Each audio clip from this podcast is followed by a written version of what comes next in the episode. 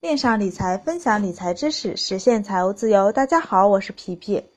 皮皮，债务还有好坏之分吗？比如说车，有人贷款买车用来坐滴滴或者易到等网约车，那首付五万，贷款八万，这辆车每月能给你带来额外的收入，能抵消每月的养车费，并且偿还每月贷款，还能剩下一笔余钱。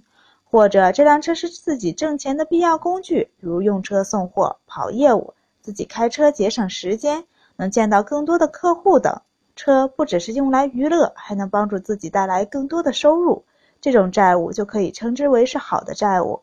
再比如用来投资的房产，每月房租不仅能抵消自己的还款，还能余下钱，并且持有一段时间卖掉，不仅每月有正向的现金流入，还有房价上涨带来的整体收入，这种债务也称之为是好的债务。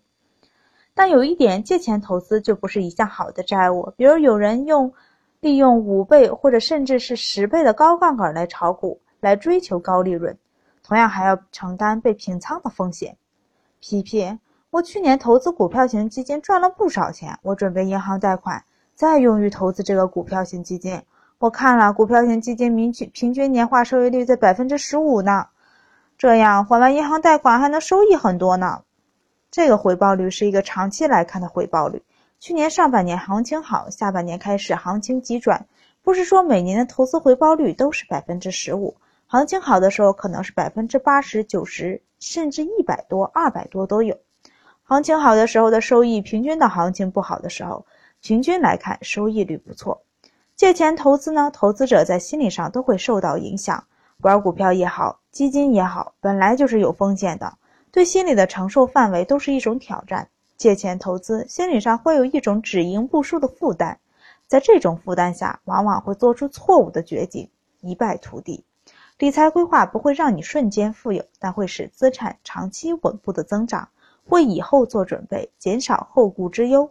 下期开始，我们讲家庭及个人理财规划的保险规划，大概能有五六期的节目。如果您已经购买保险，听听也无妨，看看自己买的保险是不是符合自己的情况，有没有被某些不专业的保险销售人员忽悠。如果您买还没有买保险，那希望能听听，对保险要有了解，再看是否需要买保险。如果需要，那买什么样的保险适合自己？今天我们就分享到这儿，欢迎大家关注微信公众号“皮皮爱理爱财”。随时提问，希望能给您带来不一样的惊喜。我们下期见。千种人，千种观点，欢迎大家留言讨论。以上只是个人谬论哦。